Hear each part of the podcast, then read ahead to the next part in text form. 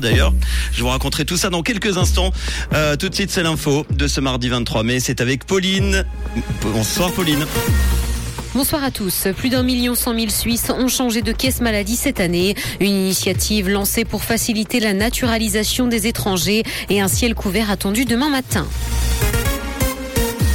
Plus d'un million cent mille Suisses ont changé de caisse maladie cette année. C'est ce que montre une étude. Et quelques 80% d'assurés avancent d'ailleurs la hausse des primes pour expliquer ce changement. Désormais, ce sont 30% des Helvètes qui n'ont jamais changé d'assurance maladie. De nouveaux changements sont d'ailleurs attendus puisque de nouvelles hausses des primes sont prévues à l'automne.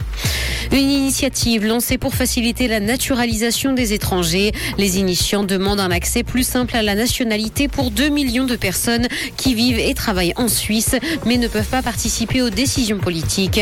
Les initiants demandent donc un droit à l'octroi de la nationalité pour les personnes qui vivent légalement dans le pays depuis 5 ans et n'ont pas commis de graves infractions.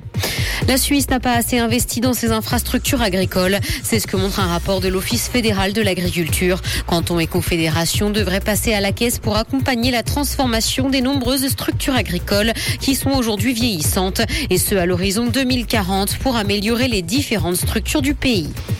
Dans l'actualité internationale, des couples homosexuels font condamner la Roumanie. La Cour européenne des droits de l'homme dit que Bucarest viole l'article relatif au respect de la vie privée et familiale, et ce en refusant de reconnaître l'union des couples de même sexe. Mais le pays n'autorise ni le mariage ni les unions civiles entre personnes du même sexe. Google Chrome détecte les fautes de frappe dans les adresses URL. Cette nouvelle fonctionnalité du navigateur web vise à faciliter la navigation des internautes, mais aussi à mieux les protéger contre les tentatives d'hameçonnage en ligne. Le système se base sur l'historique de navigation des internautes, mais aussi sur une importante base de données de sites référencés. La firme continue donc d'améliorer son navigateur.